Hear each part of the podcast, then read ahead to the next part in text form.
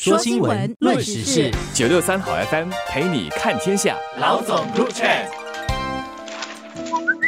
你好，我是联合早报的韩永梅。你好，我是联合早报的洪艺婷。一婷，刚才你吃的午餐用了多少钱？三块半，还算 OK，还不会太贵。我吃的也是三块半。我在想，我今天吃的那个，如果在外面吃，可能现在已经要到五块钱了。以前有时候我吃饭的时候，我是不怎么去看价钱的。现在我就特别真的去看一下那个价钱，发觉现在的食物都很贵，嗯就随便吃一个。刚才我们说的鱼汤现在是没有六块钱吃不到鱼汤。其实真的动不动最少都六块，如果你还想要多几片鱼的话，就七八块了。现在我们可以真的可以感受到，尤其是过去几个月，深刻的感受到东西都起价了，尤其是餐饮了。所以这个政府了，它推出了一个新的计划，叫做这个经济餐大搜寻 （Great Budget Meal Hunt），让人们如果看到哪里有便宜的经济餐的话，可以上载到一个 Crowd Task SG 的网站上，别人呢就去验证一下，哎，你讲的是不是真的？不然等下小贩自己去自我打广告。所以要别人去验证，当你验证成功了之后呢，你就会被认证为一个经济餐。这么一来，其他的想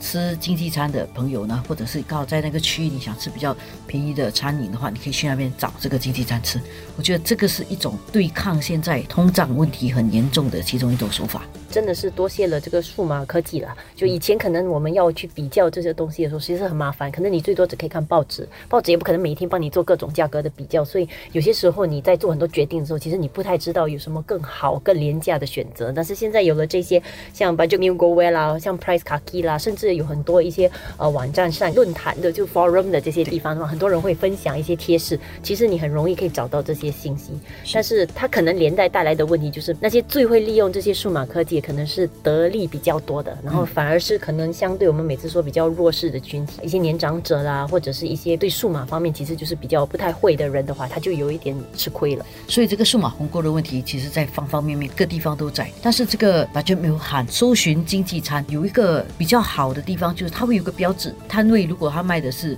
属于这个经济餐的话，他会拿到这个标志。这样如果说你不会上网的话，那至少到小贩中心或者咖啡店去看到有这个标志的话，你知道它是相对比较便宜的。当然，最实际的是话，看他到底卖多少钱呐。如果他卖三块半一个面的话，哦，那还可以；如果他卖五块钱，就不要吃啊。不过说的也是有趣的，就是现在三块半一个面啊，其实感觉上还是蛮贵的。所以我会觉得经济菜饭还真的是蛮经济的，就好像呃，他可能会有一个一菜一肉的选择。有些时候一菜一肉可能还稍微少过三块，或者最多三块钱。其实对比，可能你去买一个一碗鱼丸面，或者买一一碗云吞面的话，其实以可能呃食材的丰富程度来看，可能有时候还不及那个经济菜饭，但是他可能卖的可能还要至少三块半或四块。所以我觉得，呃，相比之下，有时候你会觉得，哎，可能以前我们总觉得，哎，吃一碗面很便宜，但是现在相比之下，反而可能你吃个经济菜饭，一块肉啊，跟你一一道菜，其实价格相对便宜，而且我觉得营养方面可能还反而更均衡一点。其实这个问题我也是想了一阵子啊，后来我想一个关键的问题。卖面的，他是一人煮一碗，就你点一碗面，我煮一碗面给你。他不是煮一大堆，然后我一下子可以卖十个人。所以这么一来呢，不只是食材的成本，那个人力成本其实也在里面的。所以如果以人力成本来讲，卖面的人力成本可能大过卖菜饭的人力成本。同理而论的话，能源消耗就是可能用的油啊、开的煤气啊、就用的电啊，都要相对的可能比较多了。就所以可能我们现在会看到很多说，你你炒个炒粿条啊，或者炒个福建面啊，打底可能都要最少可能五块钱。不只是食材上比较贵，但是更多也是人力跟它的那个电费的那个消耗。所以有好多东西在决定一个东西的价格。如果说我们真的觉得一个东西很贵，菜饭太贵了，我每天吃的东西这么贵，我承受不了的话，有两种做法，就是你改变自己。自己的要求，我可以不要吃这么贵的吗？我可以吃便宜一点的吗？另外是改变自己的习惯，我是不是自己弄啊，会比较便宜一点？所以我觉得对抗这个通胀的问题啊，其实现在感觉上好像是一场战争一样。他那个敌人不至于马上要你的命，但是他会要你的精神压力很大，一精神压力也可能会造成健康的问题。但是整个国家，包括我们个人，都在面对一个通胀的问题。这个通胀的问题的解决方法，如果你可以改变习惯，你改变习惯可以控制一点。但是更重要就是你有没有资源去解决这个问题。最近几个月，我们也看到说，政府也在发什么各种各样的券啊、C D C 房车啊等等，在协助人们对抗这个通胀的问题。所以这里面呢，又让我想到一个问题了：蛮多人在投诉说，他们是所看到的这个 property tax 啊都上升啊。其实这些也是那个资源的，就像我们前面讲的，对抗通胀的其中一个方法就是你要投入更多的资源，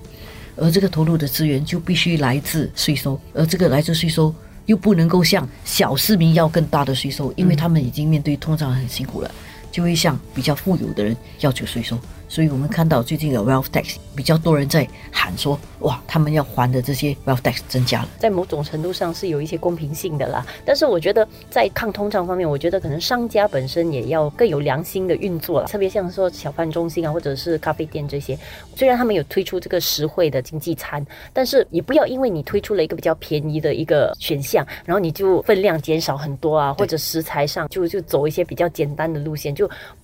不要因为提供一个便宜的选项而就让大家吃的更不健康，或者是让大家就吃的其实更少了。通胀这个问题真的不是政府害的，你的老板害的，或者小贩害的，而且是个大家全球的问题。共同都都感受到的。不管是你有钱或不有钱，我觉得大家都感受到不同程度的这个压力。所有人都感受到一样。但是如果我们每个人有一点能力的话，可以帮助别人一点。你是商家，你可以对需要的人卖的便宜一点。然后如果你是一个顾客的话呢？你不要去投诉这个东西，因为有些时候你赚的钱比那个小贩还多，就不要再去投诉说为什么他卖你多五毛钱的，因为他也要生活的，因为他也同样面对通胀的问题。我们可以讲是一个小危机吧，就是应对这个大家都承受到的这个通胀压力，但是也是一个机会，让我们的社会多一点互相关怀，然后有一定程度的一些守望相助。好像说现在做的，像大家找到很实惠的优惠，大家可以在啊网上做一些分享。然后呢，像刚才有梅说的，可能做商家的话，你怎么比较关怀你的顾客？我觉得社会发展来讲的话，我们一起度过这个难关，希望可以从中学习到更好的这种互助的精神。